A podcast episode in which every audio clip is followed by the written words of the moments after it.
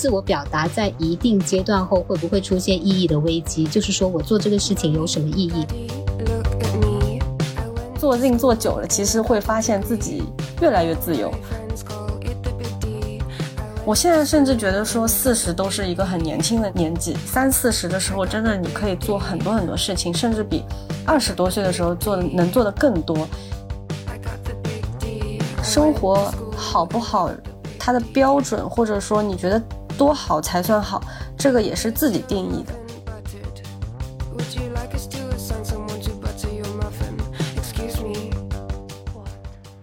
Hello，欢迎收听新一期的大言不惭，我是悠悠。我是从小就很喜欢做编辑类的事情，我喜欢做手抄报、黑板报，但是做的很一般。大学学的是编辑出版学，但毕业后也没有从事相关的行业，因为在我大学的时候我就意识到我自己并不是很有天分。但虽然我没有从事这个行业了，但我始终都会被这一行的人吸引。那这一期的朋友呢，是我在二零二零年就认识的网友，对，没错，是网友。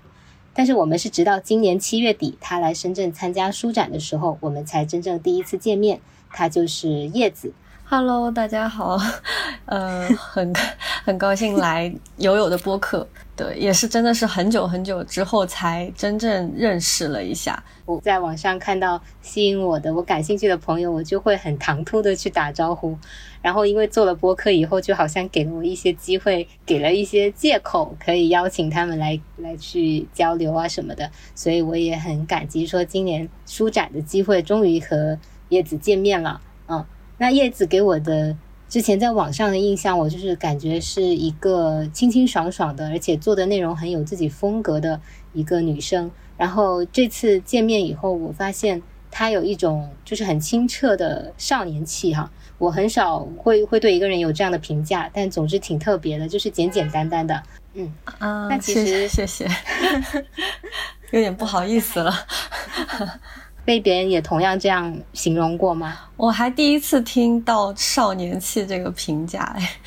还挺开心的，因为我是这么早透露，不知道好不好？因为其实我是一个。八零后，但是我一直就是，呃，让别人以为我可能是一个九九零后，甚至九五后在跟他们交流，所以我感觉我一直混迹在年轻人群体当中。对，真的，你当时跟我透露你的年纪的时候，我都有点吓到，因为我觉得我们最多就是同龄吧。我觉得这这也是一个很很好的，就是也体现你可能做的事情始终都是。呃，遵循自己内心的事情去做，然后又是一个比较心理比较自由的一个状态，我觉得才能达到这种精神面貌吧。我们后面可以慢慢去讲，就是你做的事情哈，也是我很感兴趣的一些地方。嗯，那其实还有一点就是，我其实不太知道要怎么概括你的职业，因因为你不是那种传统的，比如说设计师或者是在做班的某一种项目的设计，你可以先简单介绍一下你在做的事情吗？好。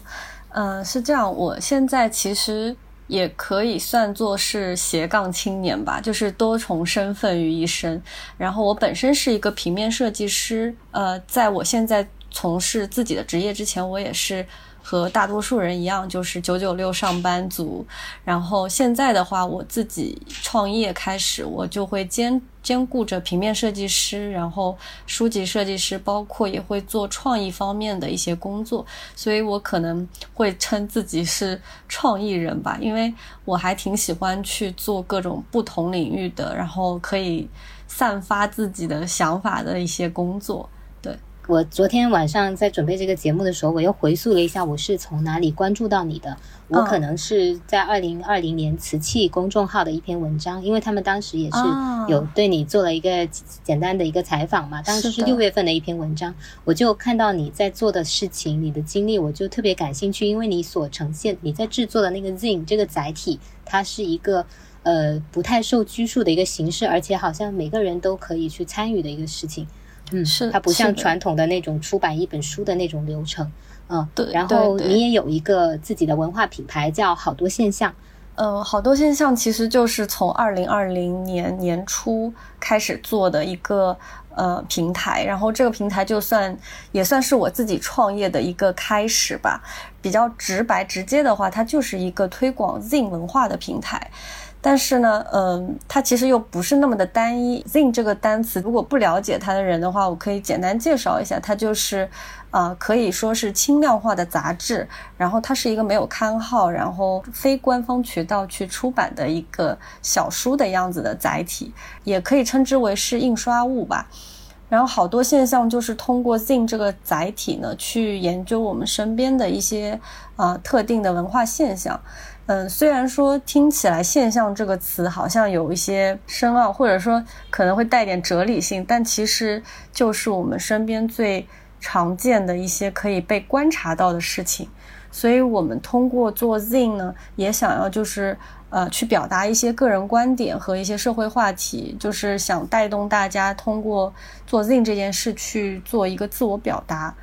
然后，好多现象这个平台从做 Zin 文化推广开始，一直到现在，不仅有在线下做工作坊，然后分享会，其实我们也有开始做一些，比如说和品牌联合的杂志，然后出版物设计，它也是一个作为 Zin 的一个延续，因为其实。现在来说，小众的独立出版物都不是太少见了，因为大家都有陆陆续续在各行各业，包括一些线下咖啡店啊，呃，像超市啊什么都有，会看到一些小册子。然后这些小册子虽然。就是是商业性质的，但是他们其实也是 Zin，就是是通过一个话题或者一个领域的一些专业性的内容聚集起来的一本小书。好多现象其实除了刚才我提到的 Zin 之外，现在我们就是今年开始有开辟一条新的线，主要还是围绕书籍设计，但是我们也很热衷于去做一些创意项目，是可以让自己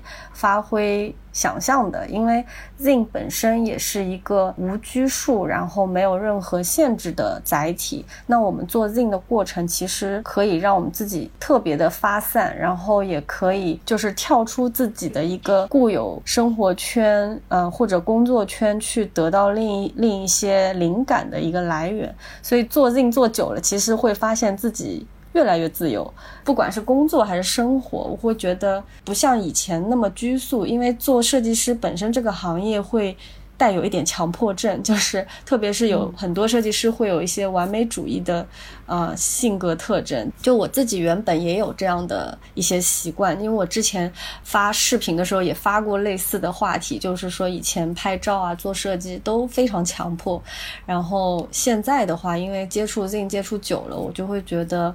嗯，也不是说无所谓，就会觉得能接受更多嗯不太常规或者不合理的现象，因为会觉得任何事情的这个发散，它都是有自己本身的一个特性在。就我很乐于去接受现在完全不同的观点也好啊，然后不同的一些视觉，我都能看到可能他们好的一面，而不是说呃第一时间去否定他们这样子。嗯，对你说到这个，也是我对 Zin 和。就是你在做的事情的一个感受，就是很自由，打破常规的，就是没有没有那些条条框框的约束的感觉。呃，听众听到这里，如果想要有一个比较具象的了解，可以一边搜索一下公众号“好多现象”，你们看往期的文章啊，它里面那些图片，你就大概会知道这是一个什么样的东西了。嗯，我通过你公众号的科普也了解到，zine 这个东西其实在国外已经风靡了很久，也是有很多用于很多不同的一些活动、议题等等，对吧？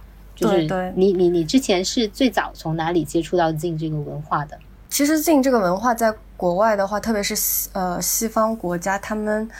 以前是用来做一些可能比较偏亚文化，然后地下文化的一些内容，然后当时其实 Zin 都是带着一些反叛精神在的。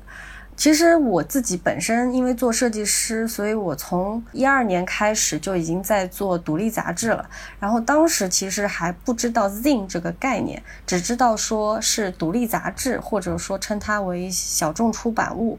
但是我真正了解 zine 这个概念呢，也是在我在澳洲留学那段时间接触到了一些西方文化吧。然后那时候就读研究生的时候，做了一些理论研究的一些背景调查，然后就看了一些书籍啊，看到一些嗯以前六七十年代美国，包括一些西欧国家，他们做一些地下朋克音乐啊、朋克运动的时候，他们都会。有这一类的产物，就称之为是 fanzine 的东西出现。当时看到那些资料，那些图书馆里的那些书，我都觉得哇，好酷啊！就是他们那个形式，就是 zine 的形式，虽然很多都是黑白的，但你就会觉得那个视觉冲击很强，因为它太没有规则了，所以就导致你看它的时候，你就其实是眼花缭乱的，就是。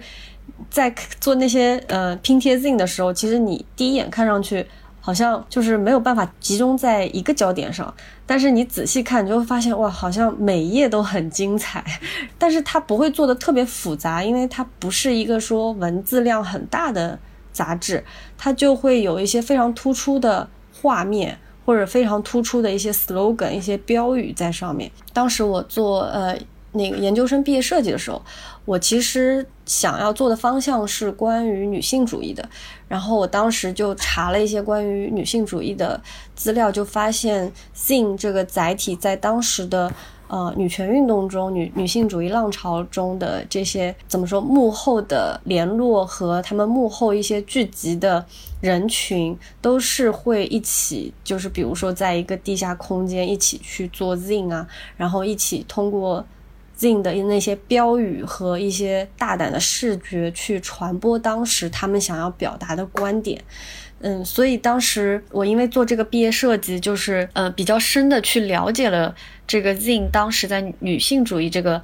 浪潮当中发展的作用，觉得很酷，我就想自己去亲自尝试一下，因为毕竟现在已经是二零二三年，跨度很大了，那我不确定说我们现在在做这件事情和以前做。还是有一样的效果，或者说现在互联网这么发达了，那我们做这个事情还有没有意义？就是用这种最原始的拼贴或者扫描打印去剪贴的这种方式去做一本表达自己观点的东西，是不是在浪费时间？我其实也很就是带着很多疑惑去做这件事情的。我是边尝试，就是边去探索，说我这个。女性主义的话题是否还可以用 zine 这个载体去体现？然后当时我其实有一些好朋友，他们也在别的专业，就是类似于像 media，他们做拍摄的、做视频的，会做一些纪录片的采访。那当时我也跟那些朋友去聊了这个话题，然后他们也觉得。啊，很感兴趣，所以就也和我一起做了一些实践的尝试。比如说，我们在做 Zin 的时候，他们也会帮我做一些记录，最后也会剪成一个片子，或者说也会帮我去采访一些路人，就是他们对于。呃，女性主义或者对于 zin 这个载体的看法，嗯，包括说后面我其实，在实践中，我就会自己去网上招募一些陌生人，比如说当时我就是在 Facebook 上去发了一个帖子，就是说本周六在哪个地方，我我们会做一场探讨女性主义的 zin 工作坊，有没有人愿意来一起玩、一起聊的？然后当时就是也是连着做了四场这样的工作坊，就发现。可能在西方这个环境里面，我觉得大多数人还是会比较愿意去表达，而且他们对于说一些呃自我自我权益的事情也比较关心嘛，所以就他们很乐于说来到这个场所去表达自己的观点。然后当时做了四场工作坊之后，我就发现，哎，好像也还是可以用这个方式。去推动我们现在关心的议题，包括说，其实做 Zin 这件事，你可以说它是可有可无，但是呢，它因为是一个线下活动，就是你可以把它看作是一个可能是手工活动，但是通过这样的活动，其实大家，呃，心与心的距离其实是能靠得更近的，就是线下沟通和线上沟通是真的很不一样，就是虽然是陌生人，虽然大家都是第一次见面，但是可能就真的是因为。不认识，我觉得大家才更敢 表达，因为很多人可能在自己熟悉的人面前，反而就是不太好意思，对，会有一些包袱，然后不太好意思。但是在陌生人面前，比如说聊的特别有兴致，能激发出很多可能你也自己意想不到的一些谈话内容。然后我当时在那几场工作坊的这个实践里面，我其实也挺惊讶的，就是我当时本人收获也很大。就会觉得说，我本身只是说想要带着疑惑去做工作坊，然后看看说这个 zine 能不能被大家接受？就是现在大家还愿不愿意花三个小时、四个小时甚至更久的时间坐下来去做这件手工的事情，而且还要边聊天边做，就是因为现在节奏都很快嘛。嗯，当时试下来的结果是觉得远远出乎我的意料的。我本来的担心就是完全不存在，就是不存在说大家坐不住啊，或者是嗯，就是做不了 zin，就是大家都，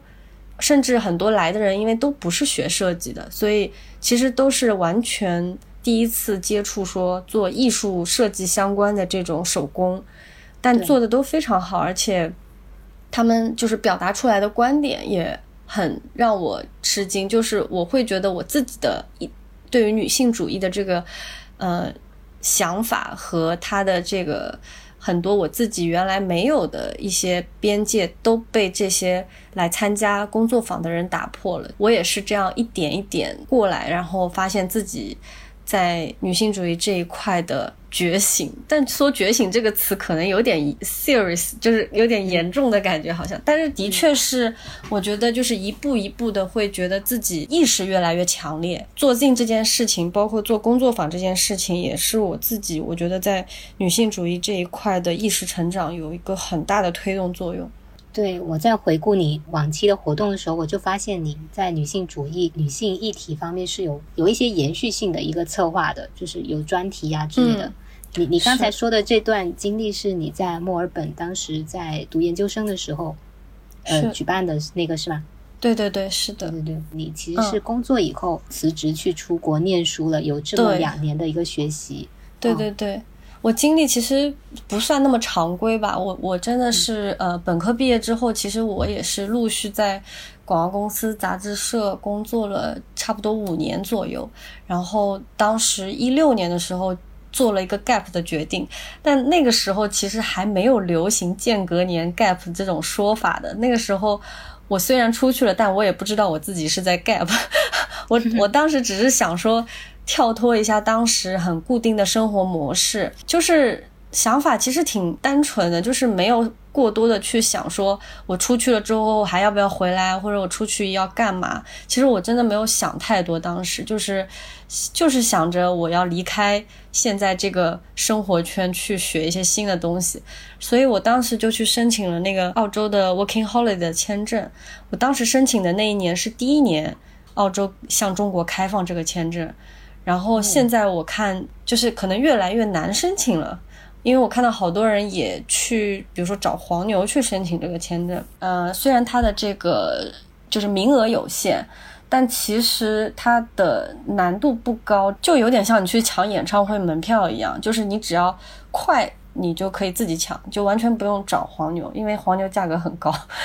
当时呃申请了那个签证之后，因为签证只有一年的有效期嘛，那我又觉得。一年时间太短了，就是可能真的一年就一眨眼就过了，所以我后来又去申请了一个学生签证，就是我又去申请了一个学校的研究生课程，所以就后来有了我，嗯，后来又读了一个两年的研究生的生活经历。我感觉你你的不常规就跟你做自己是有点相似的，就是没有什么边界在约束你，就是好像边想边做，边做边想的那种感觉。对，其实我那个时候研究生毕业都已经三十岁了，然后那个时候，特别是我觉得八零后吧的父母，其实都还挺传统的。可能现在九零后的父母都还有一部分还是很传统的。就最常说的一句话就是什么样的年龄做什么样的事儿，就是我经常其实也会被我父母说这样的话。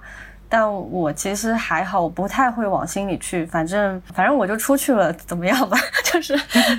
就是觉得，呃，反正我也不是说出去了就不回来。这几年，就我现在回想，我当时虽然说很多人会问我是不是会有压力，就是比如说快到三十了，然后你你再去做这样的决定，但其实我觉得这跟年龄完全没有什么关系，就是。我现在甚至觉得说四十都是一个很年轻的年纪，因为就是你可以三四十的时候，真的你可以做很多很多事情，甚至比二十多岁的时候做的能做的更多。因为这个时候其实你自己也有一定的社会经历，就是因为已经工作过了嘛。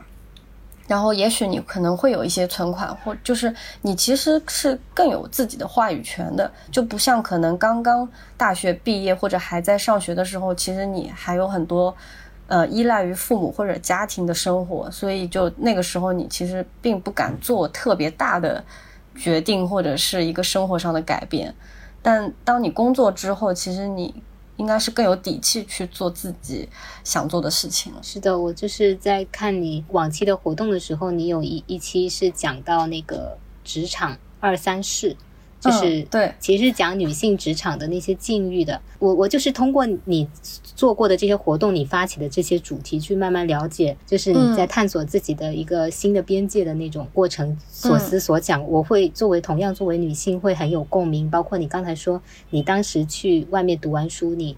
已经三十了，就现在这个所处的语境，其实对这个年龄啊、焦虑啊什么都还是蛮重的。所以如果能在这样一个年纪，相信自己说。去以乐观的心态去探索更多，而不是说循规蹈矩的去走入既定的一些路线，我觉得很需要勇气，而且只要去达到了，会收获更多的，就像真正走在旷野上的感觉，而不是说在一个固定的轨道上。所以这也是你吸引我，就是想要进一步了解你的地方吧。嗯，我当时在你你做的那个职场二三事的那个 workshop 里面，你有你就有讲到，女孩子们的学习经验已经比以往更丰富。但是还没有得到更丰富的社会经验，在缺乏经验的背景下，尤其是成功的经验，许多事情就很难有说服力。比如说你在做你喜欢的艺术，但是你长大后要走这条路的时候，很多人可能就会规劝你说：“嗯，太难了，你不要再去走这条路之类的，去劝你放弃。”嗯，是的，是的，就是呃，因为你之前问过我是说在什么时候发现自己想做的事嘛。其实我觉得我是一个喜欢做规划的人，但是我其实喜欢的只是说在短期内做规划，而不是长期。我是把一件事情就是当做一件事情去完成，而不是说把它当做一个目标去完成。因为我觉得针对一件事，我如果可以。有条不紊的完成，就是它是一个我的短期目标的一个一个境界。但是如果我去做长期规划的话，就变成好像是我在按部就班我的人生。所以就是我觉得，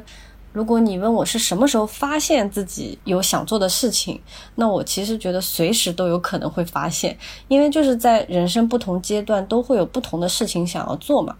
就比如说我当时二十七八岁的时候想要出国。那我那个时候就朝着这个目标去做，但我不会说规划说，哎，我出国了之后要不要回国啊？我出国之后要不要就是在国外找工作？就这些我不会想，因为如果你现在就去想那么远的事情，其实会很大程度的阻碍你现在的每一步。一个方面是你可能会有一些心理压力，就会你会觉得说，万一就是怕自己偏离了路线。对，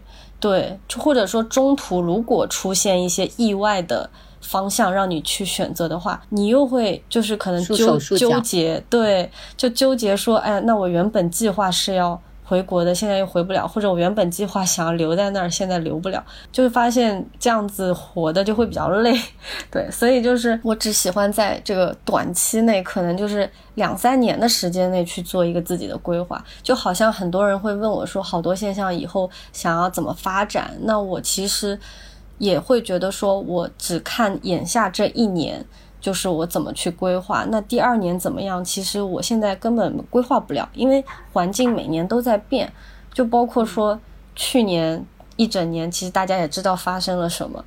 就是很多事情都不是在你的规划中的，嗯，所以就是，嗯，我觉得就是你如果当下已经有想要做的事情了，你就马上去做。就这就好像说，你你如果想要出国去探索学习，那你就马上去准备雅思，去去了解学校怎么申请签证，怎么申请。就你你不要就是一下就想到说，哎呀，到了那边之后我要怎么样什么？因为你前面的还没做，你就已经想到后面，就其实是嗯无用功。对，就是还是要做一些当下有有效率的事情。对，要行动起来，第一步。对对对。其实很多事情没有那么难，就是就是往往是因为想的太遥远了，就会越来越难。但如果你就会给自己设想很多困难。对对对对，真的未雨绸缪，有时候过于未雨绸缪也不太好，也不行。对，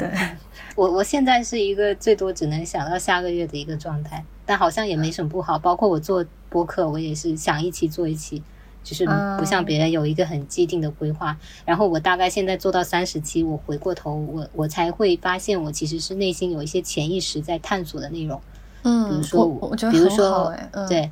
对，比如说我如果对自己当下生活状态不满，我就会想要推动自己去了解更多的人生样本，所以我才会去向我好奇的这些朋友去发起交流啊。之类的，去看看别人的生活方式，不要被一种想象、一种规则去约束。对，嗯，所以我觉得你你这样虽然说一期期做的时候没有规划，说我一定要周更或者或者月更，但是你看你都已经做完三十期了，就超级棒的。就是如果说一直在担心，嗯，哎呀，这这周又没更，或者下个月又没更，然后就一直很难推进。就是现在想想，做完三十期应该还挺有成就感的吧。是的，是的，还挺挺好玩的。就在这个过程，呃，你刚才说到你做镜，可能是在留学的过程中就慢慢具象化了这个事情是可以落地的。在你就是开创好多现象之前，其实你也有去发起一些工作坊，去做过一些线下活动，对吧？对对，就是尝试了之后觉得这个方案是可行的，然后就继续做了。但其实我想说，就是呃，我觉得的可行，可能也不是大众眼里觉得可行的一个路，因为。说实话，就是直到今天，我做工作坊都不是一件盈利的事儿，因为好多人其实有好奇的问过我说，我做这件事儿赚钱吗？然后怎么生活？但是说实话，我真的是，就是我自己本身真的没有想太多。这个事情赚不赚钱？因为我，嗯，就可能会觉得，如果我想靠这个事情赚钱，我肯定是很难走下去的。就是好比说，很多人问我说，他想要做一本书去卖，然后想要回本甚至赚钱，我就说，如果你做书的初衷和目的是为了赚钱，那你就不要去做这本书，因为它不会带给你你期望的那个收益的。但是如果你做这本书的目的是想要表达或者宣传你自己的一些想法，或者展展示你自己的一些作品，那是个 OK 的，就是它是一个会非常有价值和收藏意义的呃载体。对我看你在瓷器的那个采访里面有说到自己的那个特质了，就是它是透过独立出版传递的一种自由世界或者是观点，然后在 DIY 的过程中就是一种表达的方式。它本身就是介于传统媒体和新媒体之间的一个载体，同时拥有两者的优势，就是一是可存档，二是无拘束。我现在想到，我我对我被这个东西吸引，也是因为这一点，就是它呃可以存档，它不同于我们在线上只是呃冷冰冰的敲下一段文字。我们现在当然可以记录的载体很多，但是当它是一个可以摸到的东西，而且你可以引用一些素材去拼贴，去组成你独一无二的那种视觉的时候，我觉得它是很珍贵的。嗯嗯，是的，是的。我觉得其实做镜这件事情，大家可以把它当做一个轻松的休闲娱乐的事情。其实它并不是说需要你花很很多准备或者心理的一些准备去。达成的一件事儿，它就是你哪怕路过、经过一家店，发现哎里面有一桌人正在做 zin，你其实就是可以马上立马加入的那种状态。因为其实大家这个过程其实都是在边找边边找素材，然后边做一些拼贴也好，或者是手绘的手写的一些文字也好，就是大家其实都是一个很随性的状态。我刚刚说它其实，呃，更多的。有点像是你在挖掘自己可能性，或者是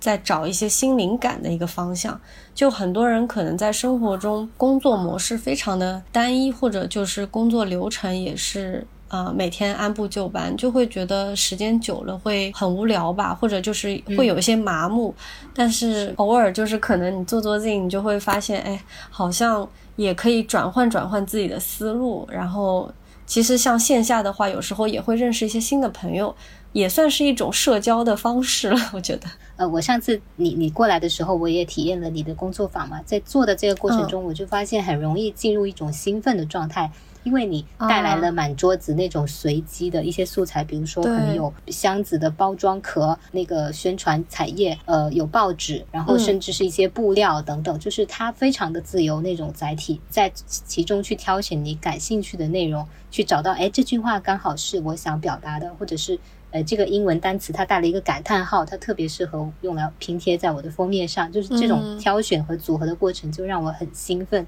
而且，嗯，就是会发现自己哎思路也还是可以活络起来的嘛。虽然平时一直在打工的状态里面，就像你刚才说的，是一种很麻木的，眼睛里都没光的状态。但是当你在就是进入这种未知的，嗯，没有既定框架的创作的过程中，就会感觉到自己还是一个 活生生的人。说的好像有点严重，但确实是这种感觉。嗯嗯嗯，是。其实现在有好多，我看有好多设计师或者一些自己感兴趣的个人也有在做类似的事情，就是做一些工作坊、手工类的，或者是呃其他材料、其他介质的这种 zine，我觉得挺好的。就是因为以前很多人就会来问我说：“哎，那这样你不是竞争对手越来越多了嘛？”但我觉得其实。这件事情并不存在竞争这个概念，因为它本身就是一个很小众的事儿。我其实还巴不得说越来越多人去做这件事儿，而不是我一个人在做这件事情，就是太小众了。就是他，我就算我做到八十岁，可能他都没有办法真正的推广开来。但是如果说大家都在做，然后五个人传给十个人，十个人传给一百个人，我就觉得那以后其实 Zin 可能就不是一个小众媒介了，它可能就像报纸一样。是随处可见，然后大家都可以做。我觉得这是一个，我觉得才是一个我做这件事情，我觉得我最想看到的一幕吧。就是大家不用再问我说 Zin 是什么，不用我再去解释，而是看到就知道。它也可以作为有点像是玩具或者是一个解压工具一样，就是你可以在压力很大的时候，或者是不知道怎么办的时候去。触碰这个介质，或者你尝试去接触它的时候，它可以给你带来一些不一样的方式去解读你现在当下的一些困境或者怎么样。它可能并不用去把它想成真正像出一本书一样那么严肃、那么认真。它可能可以随时拿起来，甚至是我们在有 Zing 这个概念之前，其实我们生活里可能都随处都有 Zing。比如说，我们去到一个小卖部、便利店，老板娘她拿了一块布，或者是她什么。他钉上去，然后在上面手写，手写一些东西。其实这可能都是 Zing 的一种一种变体的，对对。其实它很自由的。然后我们刚好说到这里，就可以再跟听众介绍一下 Zing 它有哪些，比如说组装啊、装订的方式。我不知道说出来能不能听众能不能理解到，因为可能视觉更会更直观一些。就是比如说，呃，折叠，它其实就是一种装帧。就是你看很多以前的报纸，它不就是折叠的吗？所以其实折叠就是一种装帧。再下去就是折叠，它有很多变变数变量，就是折叠也有五花八门的折叠，它可以错位，它可以大小不一，然后它可以通过裁剪中间的一些呃切割线来制造不同的折叠方向，就是有点像是你玩魔方的感觉。就是纸张其实也是可以被玩的。很好，就是，嗯，如果你对纸张这种介质感兴趣的话，其实你可以去试试看，用一张纸来做，比如说八页小书也好，或者是把它切割之后做一个十六页的小书都可以。就是它也可以变成一个像是豆本一样特别迷你的小书。然后你也可以，比如说买了一个外卖的饮料，然后它的包装袋你也可以把它裁剪撕开之后，它也可以折叠成一本书。嗯，反正就是纸张其实是一个非常好玩的东西，就我觉得以前的人可能没有玩具就是玩纸吧，就是纸张可以，就是比如说以前小时候折东南西北啊，然后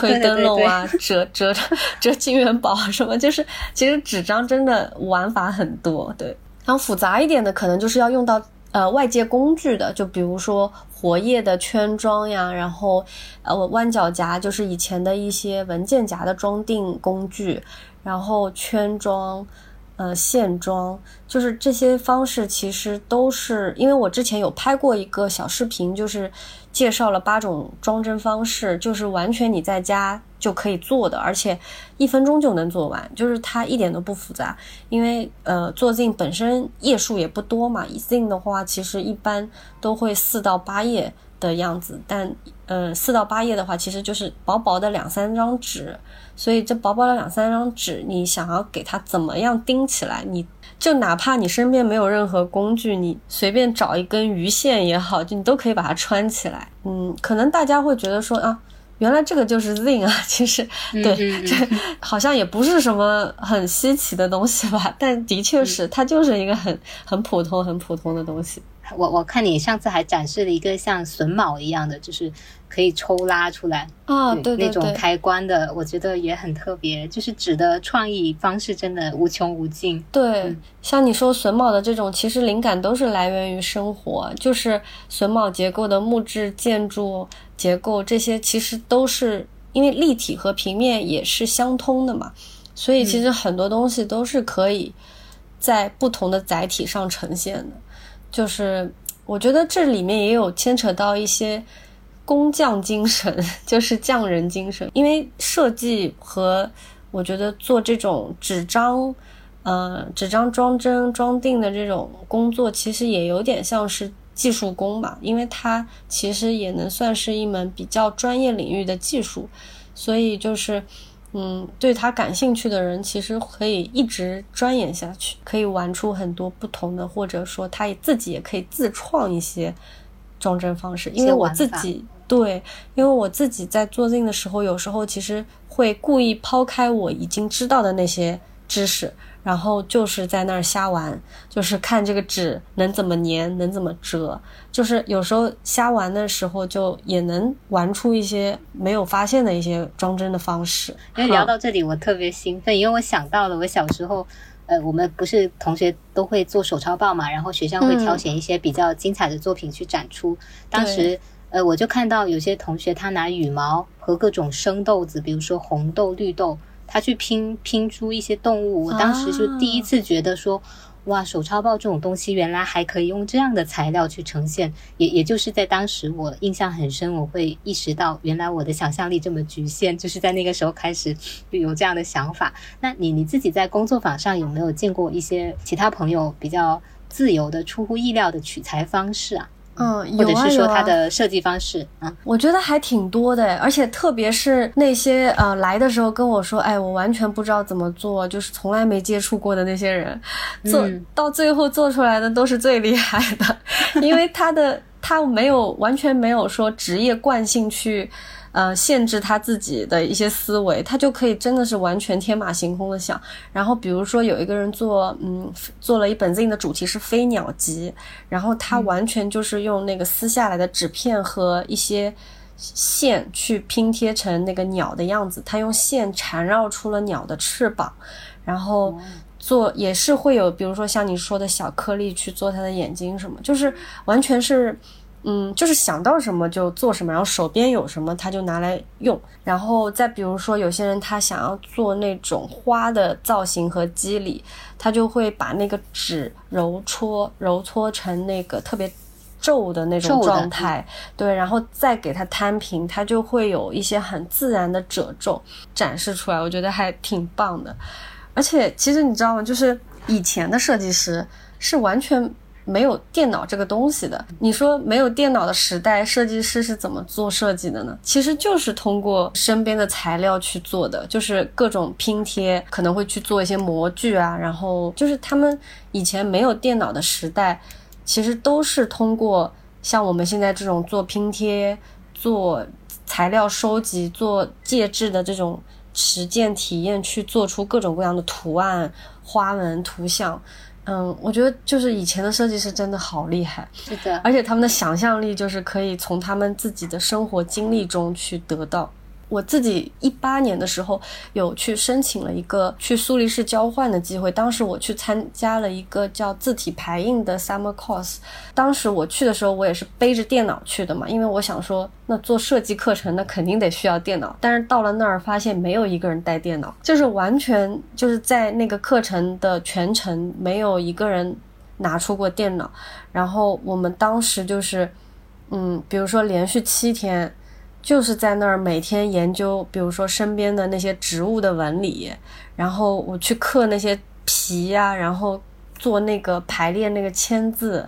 就是做这些很 physical，就是去接触这种物理实物的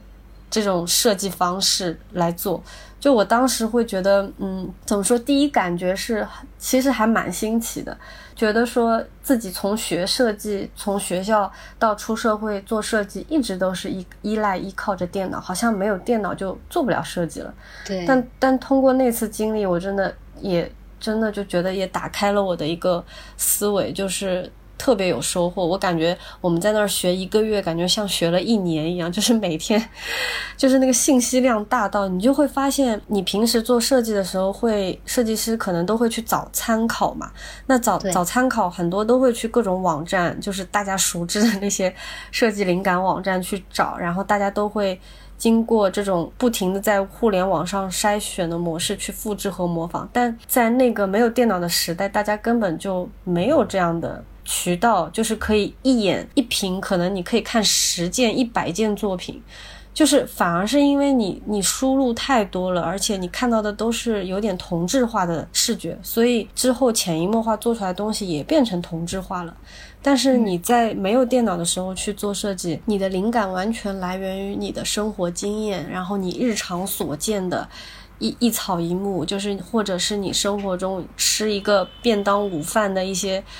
一些眼前的东西，就是你完全就是是从生活中去体验这个设计的工作的，对，其实是挺累的，你知道，就是不比在电脑前做设计轻松，就是它虽然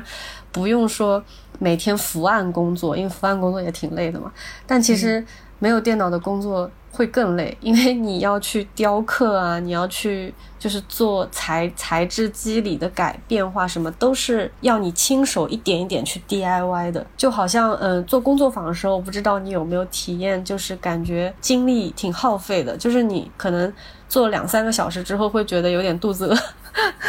我会觉得时间过得好快，我根本就做不够的。我我这个东西还没做完，时间已经过去两三小时了那种。对对对，而且就是还挺耗神、挺费神的。不是说你只是做手工，就是好像不是那么正式的事情。但其实你真正做手工的这个过程，是会特别投入的嘛。然后你投入进去之后，你的精力就会特别集中，然后就会感觉，哎，其实也感觉像是运动了一场的感觉。对对对。而且你说这个我很有感触，就是做的时候同样是花这么多时间，但它比我比如说拿着手机或拿着电脑看一个东西，那种心理满足感不一样。我我我在做的时候，我不会觉得我浪费了时间，就那个过程我会觉得是很实在的。而且包括你刚才说你那段学习经历，我也很有感触，因为我是一五年出来工作嘛，那个时候刚好就是移动互联网新兴的时候，移动移动互联很多 APP 啊，还有很多呃移动的消费啊，也都刚好兴盛。那个前几年就是大家都觉得说互联网是特别欣欣向荣的时候，但是反而到了这几年，我会感觉大家会更更倾向于去回归线下，回归实体。包括我自己迷上了植物，也是这样一种感受，就是我我内心需要这样的跟食物去打交道的一种生活，而不是漂浮在网上。啊，我这里说的食物是就是实体的食物这种感觉，我觉得内心特别迫切需要这样的东西去承载我一些。拖住我一些真正情绪，或者是我内心想表达的东西，它不一定会向很多人去传播、去被看到。但是我自己需要这么一份实在的东西。嗯，对对对对，我我有一个蛮喜欢的书籍设计师叫伊妈布，他是荷兰的一个很著名的设计师，就是可能学设计或者学书籍设计的人都认识他。然后他是出生。六十年代的嘛，所以其实是我们的很前辈、很前辈的设计师了。然后我特别深印象深刻，他讲过一句话，就是他说他在跟客户接触的时候，他说他做设计师并不是只做设计，做书和 PDF 是不一样的东西。比如说我们现在因为都是用电脑做嘛，那其实最后比如给客户或者是给印厂的东西都是印刷文件，印刷文件就是一个 PDF，但其实这个 PDF 和最后出来的成品。是差别很大的，有时候甚至说你看 PDF 的时候是一个很糟糕的作品，但是你印刷出来反而会觉得，哎，它好像还不错。就是你会发现这个实物带给这个作品的力量很强，就是它一定要是一个实打实能拿在手里摸得到纸张触感的，然后你能你能感受它的大小、它的分量的东西。就是我自己当时在工作坊做的时候。那种感受我不知道怎么去形容，但是我在你以前在瓷器那边公众号里面，我看到了就是呃比较相同的，就是好像你替我说出了我的感受，因为你当时有提到说有些小伙伴缺少做设计的经验，但同时也没有很强烈的观点，我就是这种人，真的就是这种人。我这样的性格在做 Z 的过程中呢，就是怎么样的体验呢？我可能会有一些碎片的思考。然后我会从一堆无关紧要的素材里找到我觉得还不错，能够呃满足我表达的、构成语言的东西，然后在组装的过程中呢，去勾起我潜意识里的想法，我内心在关心的问题。因为我一开始可能不知道我我想表达什么，我可能内心隐隐的有一些表达的冲动，但是这个被这个手工的过程勾出来了，对，勾出了我内心在关心的问题，我对生活、对自己的提问，以及我对这些问题我都有什么潜意识里的回答，我内心真正的声音。所以当时做这个 z i n 的过程让我觉得很兴奋，可能就是因为这种感受吧，就是最终它实体的。呈现出来的就是一个我一开始没有料想到的我的自己，属于我自己的一个想法和叙述，所以这种体验很迷人，就是有那种隐秘的兴奋感。嗯嗯，哇，你你你说的也好好，就是 我感觉如果大家都是像你这样的想法，我还挺。欣慰，对，因因为我觉得自己特别平庸，我没有很强烈的观点和表达能力，但是我其实内心是有一些，就是也也有一些郁结，就是没那么舒坦的，就是总想有一些可能微不足道，但是又无处安放的一些情绪，我需要一个东西来拖住它。嗯，我其实通过我一直做 z 工作坊这件事情，我其实也是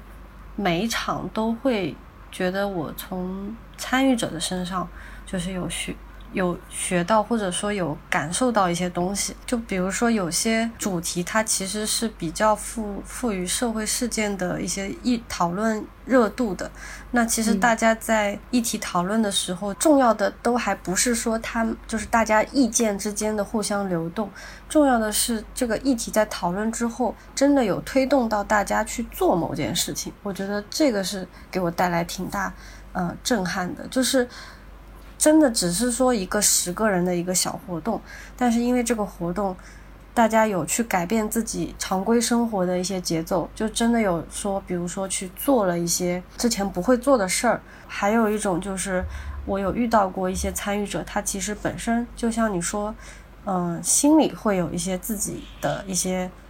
呃郁结在，那可能稍微严重一点的，可能会有一些情感障碍。那做 z i n 的过程对于他们来说，其实更多的也是一种自我治愈。外面有很多也在做那种艺术疗愈啊、音乐疗愈啊这一类的活动，我觉得可能也是异曲同工吧。就是大家通过做这种日常生活之外的、不太去做的这些事儿，去改变自己，嗯，跳脱自己困惑的这个圈子。刚才说到的那个行动力嘛，就是贴合的一个案例，就是我们上个月做的关于流浪动物的活动，和那个三辉图书合作了一个线下工作坊。当时三辉图书是出了一本关于动物的新书，然后我们也通过这个新书的发布，去召集了一些人来做关爱流浪动物主题的线下的。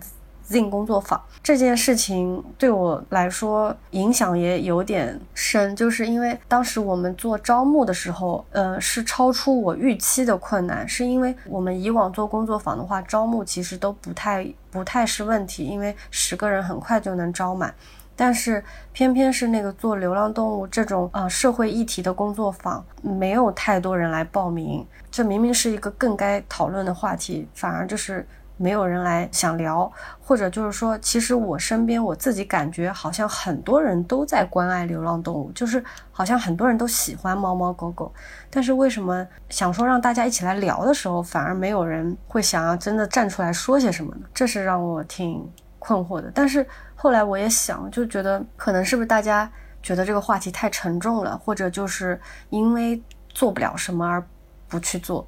嗯，但是后来我就拜托一些朋友帮我去转发，然后，嗯，就是身边很多朋友，我有去主动问他们说，哎，你要不要来参加这个活动？我觉得这个活动很有意义，很好。我们到时候也会赠送你三那个新书的出版物，真的是千辛万苦凑到了十个人 那一场工作坊，但是真的十个人。在一起讨论的时候，我还是觉得挺开心的，因为来的这些人他还是有愿意，就是我很感谢他们，就是愿意来分享他们就是生活中遇到的和这些流浪动物的故事。嗯，有些人就真的是从不经意间去领养了一些流浪猫，开始领养了一只、两只、三只，到后面开始做 TNR，就是现在大家有在普及，我不知道还有没有，就是说所有人都知道，因为我发现还是就是很多人不知道，还是很多人不知道，我也是从你这里第一个知道这个概念。哦，就是这个。正好趁着在播客借你的播客宣宣传一下这个概念，就是 TNR 其实是就是现在研究出来最科学的对待流浪动物和人之间关系，就是可持续发展的一个方式。TNR 就是三个字母的缩写，分别是捕捉 trap，哎，然后是绝育，绝育的那个单词我不会说，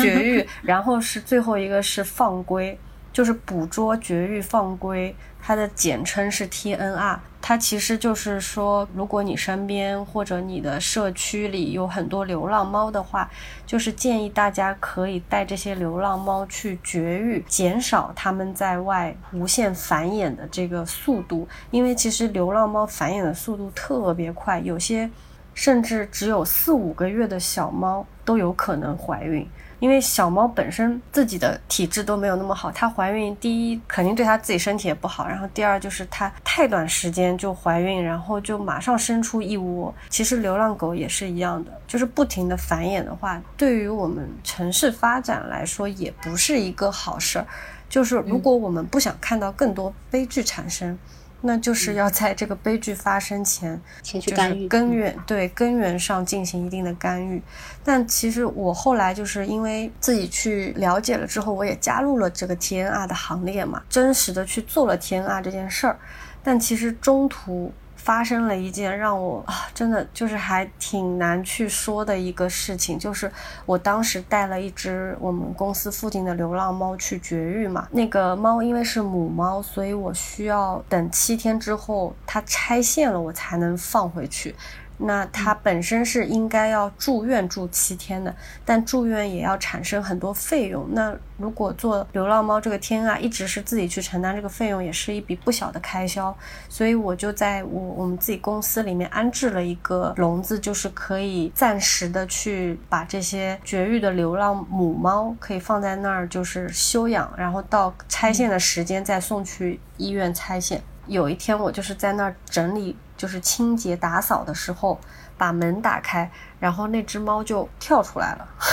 就是是在我意料之外的，因为我本身觉得接触了好几天，我觉得它其实感受上来说还挺安静、挺乖的，所以我可能就有点掉以轻心，就会觉得，哎，那我开一下门清洁也没关系。它一下就跳到那个窗台那儿跳出去了，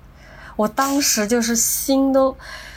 停，就是心脏都真的是暂停了。就是我想完了，就是他如果因为我们在四楼，如果他跳下去的话，他估计就就没了。没了，嗯。我当时真的是哇，都要哭出来了。还好，就是我们那个窗台外面是有那个窗沿的，但是很窄很窄，所以他当时就是就是跳出去之后，他就站在那个窗沿上，他好像也看了一眼下面挺高的，所以他没有继续再走动了。然后我当时真的是当下我就吓到不行。然后我就打各种电话，幺幺零、幺二零，就是幺幺九，就是各种幺二三四五全打了。我就是最后是还好，比较幸运找到了人来救他。救回来之后，他现在已经很安全的放归，然后也跟他的小孩团聚了。这件事情终于落幕了，但是通过这件事情，其实我有非常长的一段时间有在自我怀疑，我做这件事情到底是正确的吗？不管是说我们怎么去科学喂养，或者是做天啊，其实都算是人类的一种想法，对吧？所以，我当时就是通过这个事儿，我就回想说，那如果我不给他做绝育，是不是也不会发生这样的危险？虽然这只是个意外啊，但是我真的有在想说，如果他真的因为我比他自己原本生存在野外更早走的话，离开，对，那这个事情的责任还是在于我嘛，所以我就觉得人真的是一个呃很自私和矛盾的生物了。对，大家做任何事情其实都是还是以人为第一视角去做的。虽然说呃称为是科学的方法，但是这个科学那还不是人造出来的嘛，所以所以就是我我当时就有很长一段时间就没有再继续去做这件事情，因为我有在。想说这个事儿到底是该做还是不该做，它的确会成为我的一个困扰，所以我觉得我加入到这个行列，因为也没有多久，所以就对于我来说还是一个学习的过程。我要怎么样做才能做到自己自洽，然后我才可以一直做下去这件事情？如果是第一次尝试或者第一次去做天爱的人，我觉得多多少少也是会遇到类似的情况吧，就因为。一开始做没有经验嘛，你肯定会遇到很多自己不可控，甚至说会失控的事情。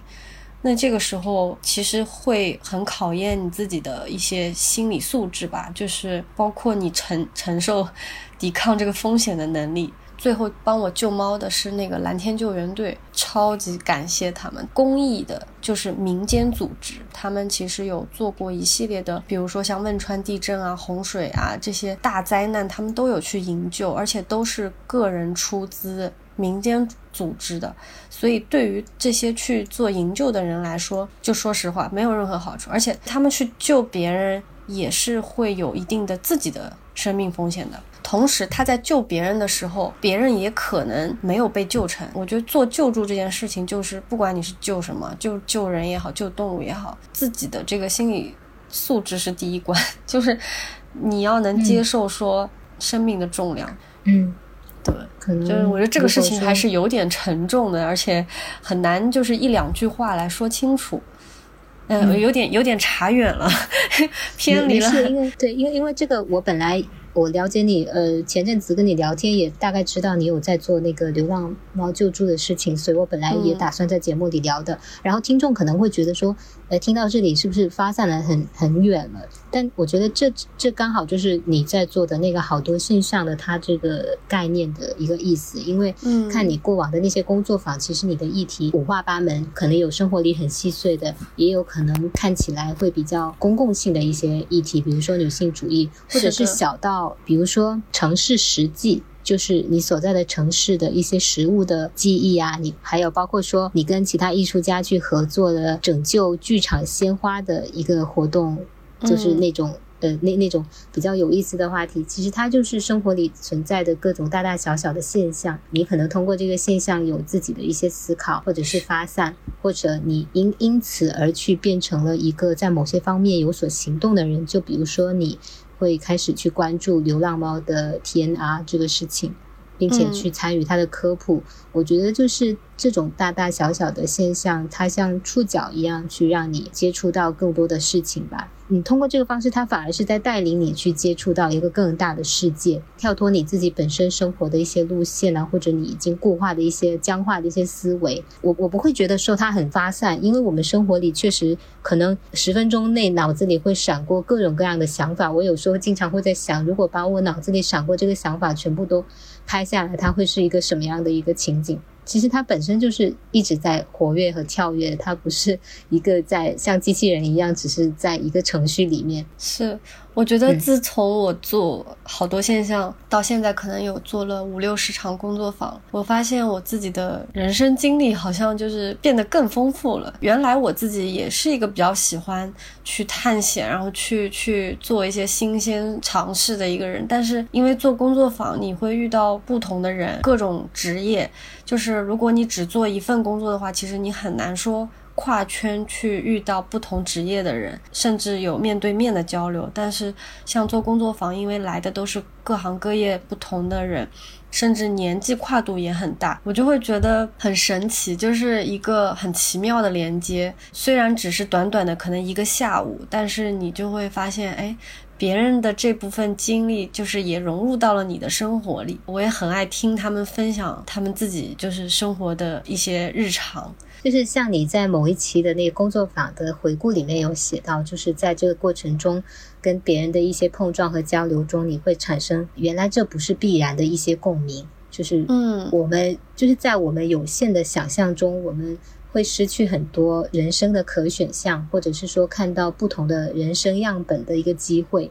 所以可能就是用任何方式表达都很重要。你你当时那个文章里写的是说，无论是勇敢的往前冲，还是说勇敢的承认自己的弱点，都是在跟自己去和解。我觉得是人是需要一些东西去表达，或者是说去流露出这一部分的，它需要一个窗口。嗯，是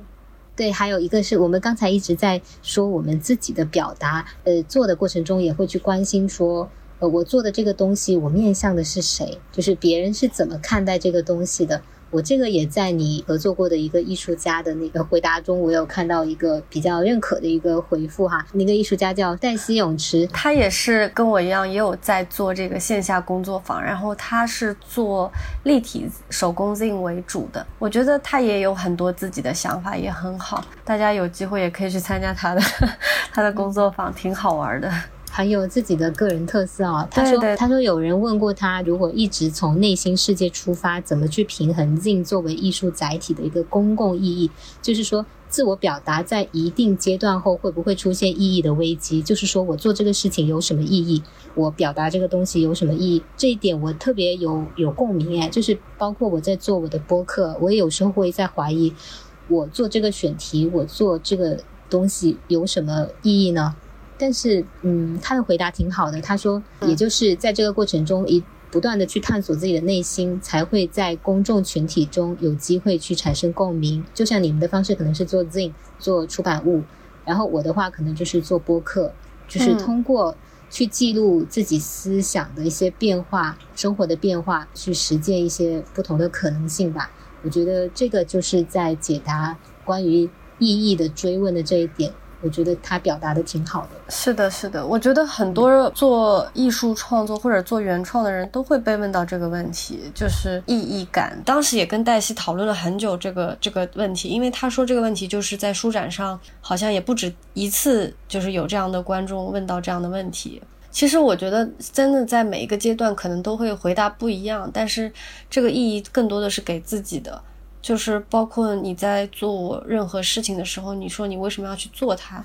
我觉得大部分人当下都是应该是要因为自己喜欢所以去做，而不是说，嗯，说为了某人或者是为了为了谁谁去做。就是像我们做 Zin 或者我自己做书，我去不去接这个活？我最大的想法就是，哎，我看这个是不是我喜欢的。就如果就是你一看就不是你想做的这个书，就是它可能非常商业，然后你完全是不能控制的。那我觉得在做的时候，过程也一定会是有点痛苦、开心。对，有时候我们在比如说在职业、我们本职工作之外，我们去探索一些东西，可能就会被这种意义感去捆绑住。但是我现在是越来越觉得说，时间这么有限，当你比较明确被一个东西吸引的时候，你就要去做它。嗯，就是你你你做出来的时候，才会发现有你意想不到的一些收获。嗯嗯，我我现在在想，听众会不会在想说，哇，你们好理想主义啊？就是讲这个会的，会问说你是不是就是有一定的经济基础、物质基础，所以才会讲这么理想主义的话？但我是觉得，的确，如果从生活的角度、实际的角度去讲的话。你肯定是要有一点经济基础，至少说自己能够生活好的一个基础，去再去做这些有意义的事情。但是，我觉得就是说，生活好不好，它的标准或者说你觉得多好才算好，这个也是自己定义的。那有些人可能会觉得他得要买。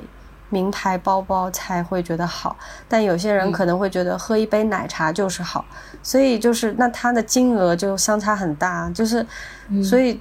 嗯，用花多少钱过怎样的日子，其实也是完全由自己来定义的嘛。其实我诚实的说，我自己本身也没有说。经济基础特别好，或者有很强的后盾，可以让我去做这些很理想主义的事。但我至少会觉得说，我自己是自洽的，就是我可以在觉得说自己能过好的基础上再去做这件事儿。我也很怕有有些朋友他可能会本末倒置，就是可能会觉得，哎，我先做这个理想主义的事，然后等到真的不行了，然后再去赚钱。我觉得这样也不行，就是还是得要有自己的一个比较平衡。对，要自洽，就就是不能说冒险的去做这个理想主义的事，因为毕竟日子还生活还是自己过的嘛。如果说你生活也没有办法过得很好的话，你做那些事儿，我觉得会就怎么说，像初衷不太单纯吧，就是会你的初心会根据你的这个生活节奏也会改变，对，会被动摇，会被影影响。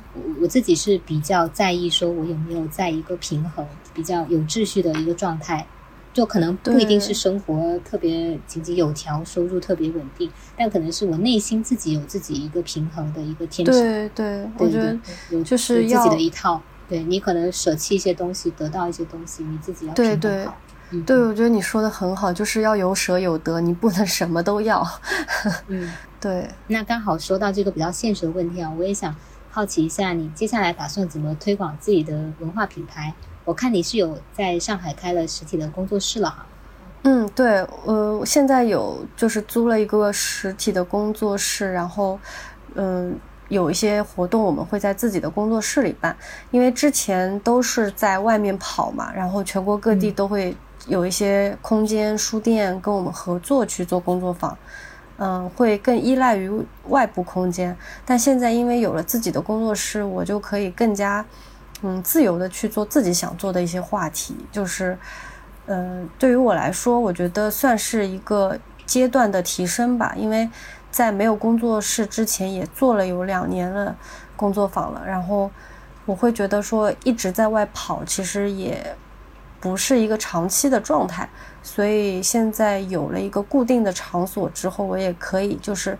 沉下心来做一些。嗯，自己想做的东西，因为我们在上海嘛，然后如果有一些网友他们来上海旅游或者来上海偶尔玩两天，也可以随时来我们工作室 看看。你看到一个实物，感觉会很不一样。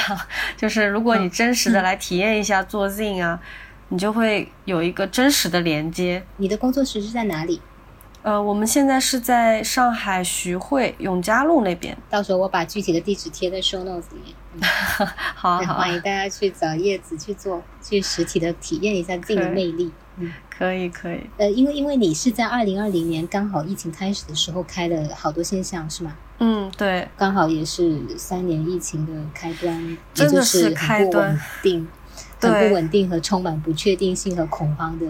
那个节点，在那个节点开始探索自己的个人事业，然后三年多到现在也大大小小做了很多工作坊了。你现在对于面对不确定性有一些自己的一些招式或者是一些嗯，我觉得不确定性其实就是我的一个工作性质。说到这个，我觉我你说到这个不确定性，我觉得还挺有意思的是，因为我觉得我的家人。长辈家里的长辈一直会觉得我就是一个特别飘的人，就是感觉我生活就是一个不确定的状态，然后有几年就是在这个城市，有几年又到了另一个城市，然后。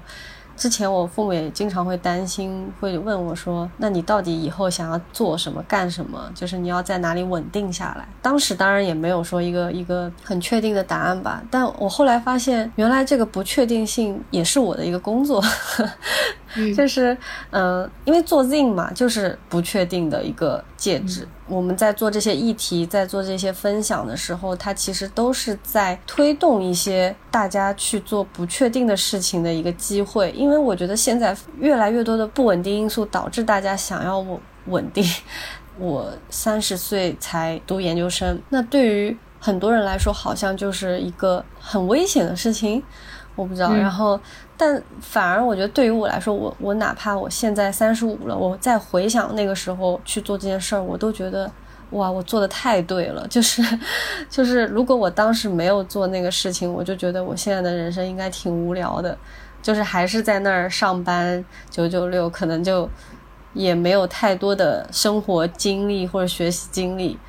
就是。我反而就会觉得说不确定性是我觉得也不能说太重。我本来想说活着的意义，就是就是想说，我觉得不确定才是让我觉得可以一直很快乐的因素。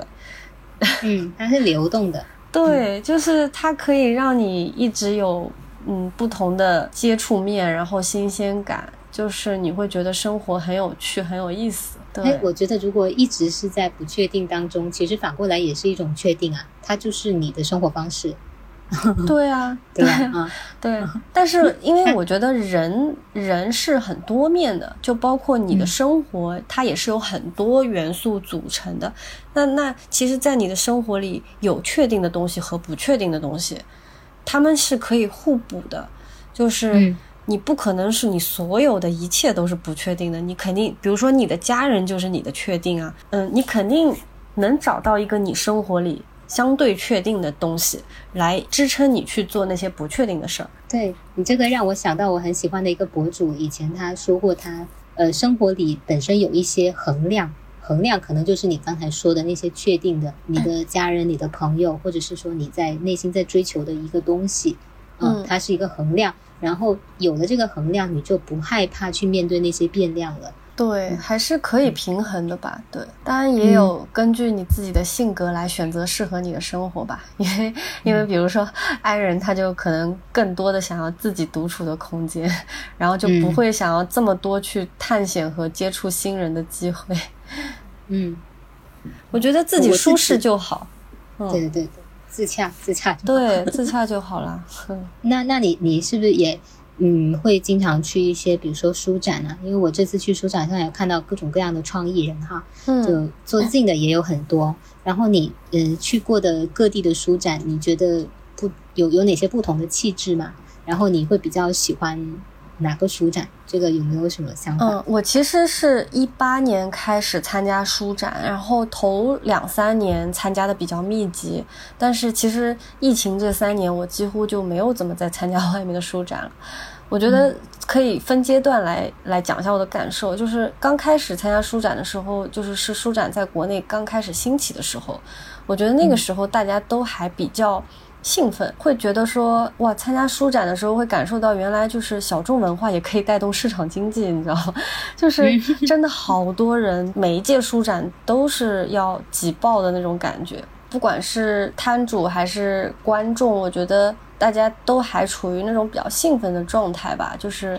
摊主，而且应该卖的也挺不错的，我觉得。所以刚头几年，我觉得是。一个大家都有在，就是让这个行业、这个舒展这个领域欣欣向上的这么一个过程，它就是一个把小众文化从地下带到地上的这么一个过程。到后面几年呢，就是会拓展到全国各地。包括三线城市也也会有，二三线城市也会有书展，嗯，但是书展的品质可能就会出现一些差距。毕竟，如果是第一次做书展的主办方，其实他。可能并没有太多经验吧，因为我也看到过很多网上吐槽一些书展的那种那种评论吧。虽然说有些还挺毒的，但是我觉得说的其实也都是挺中肯的吧。就是有些书展可能他并不是真的想要办书展，有点像是市集、创意创意市集，更多的是想带动一些商业机会，包括有些是在商场里办的，所以。到后面舒展就是越来越多之后，就会出出现一些嗯参差不齐的现象，嗯，反正我觉得可能国内。做的比较专业的还是 A B C 和 Unfold 吧，因为毕竟也就是最开始做书展的两个品牌嘛。虽然说书展品牌越来越多，但其实大家都在退步。我感觉，不管是整体书展的质量，还是做书的人，我觉得大家也有点心有余而力不足吧。你说会不会是一个东西，它逐渐大众以后，它就会被一些大众需求和或者是经济考量去嗯消解掉？它原本的一些比较独特的初衷，我觉得肯肯定会有影响。对，因为这个东西它本身都还没有发展的很成熟，就是在发展阶段，它是很容易就是歪七扭八的。就是可能这也是他必经的一个过程，我是这么觉得。就最后你看，如果说十年之后还有人在做书展，并且这个书展持续了十年，那我觉得他就已经有一定的呃体系在了，然后大家也对他是有认可的。嗯，如果说是品质各方面没有经验或者做的不是很好的书展，肯定也坚持不了十年吧。OK。现在有有什么在做的作品，或者是说你很想要去挑战的一个事情或项目吗？因为刚刚前面有讲到，好多现象，今年也开始在探索新业务了嘛，就比如说做一些创意策划的项目，嗯，所以就是我今年其实有大部分的时间是在做 Zin 之外的项目，但其实核心还是在围绕出版物，所以我觉得都还算是我就是自己喜欢的事业。但是我觉得我今年最想做的一件东西。是我 其实手上一直在传着一本书，还没做出来呢。是我自己的一个作品，其实内容是关于去年春天的那段经历，我想大家都懂，就是。呃，那个时候其实我自己有积累了很多写的东西，还有拍的东西。我因为平时也挺喜欢，就是拍拍照，然后拍一些日常生活中的记录。而且我当时还用胶卷去拍，所以我得要去冲印嘛。我就记得我当时去冲印的那个店，我跟那个老板都是通过那个铁门交易的，你知道吗？就是。在那个被禁足之前，我真的是想尽办法，就是去冲胶卷。那段时间拍了有拍了挺多的，将近十卷。所以我我其实很多素材放在那儿还没还没做。然后为什么没有一直没有做出来？其实可能做书这件事情，它真的不是一个只是做设计的这么一件事儿，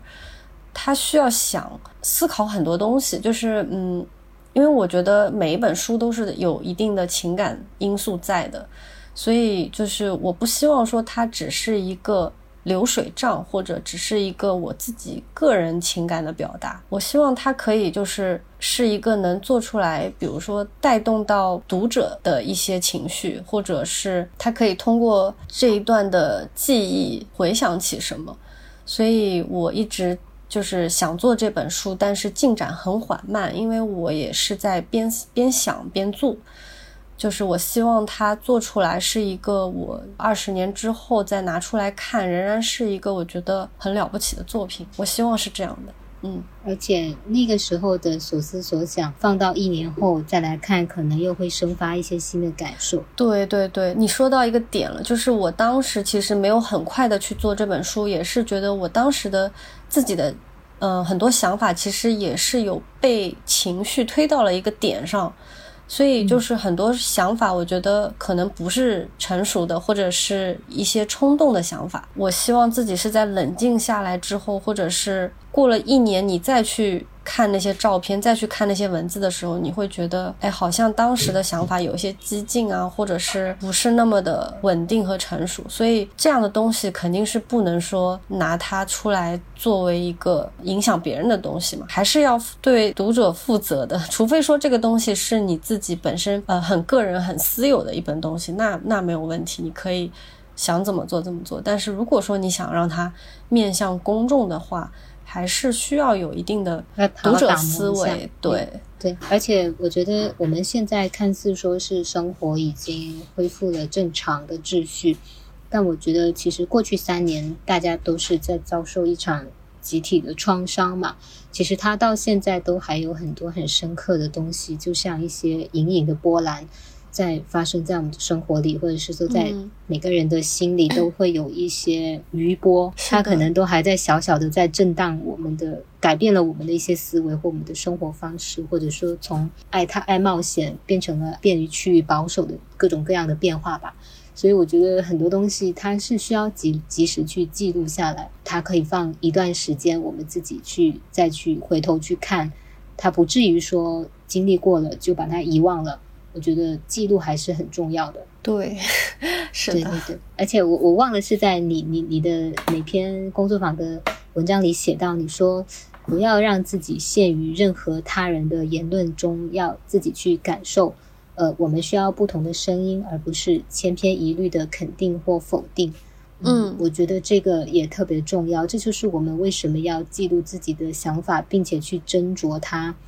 它是不是受那个环境影响，还是说是我们自己真正想要发出的声音？这个过程，我觉得还是需要在日常里去保持这样的一个习惯，嗯，不然人真的很麻木，会很麻木，而且很情绪化，很容易受别人的影响，你会变得没有自己的想法。对，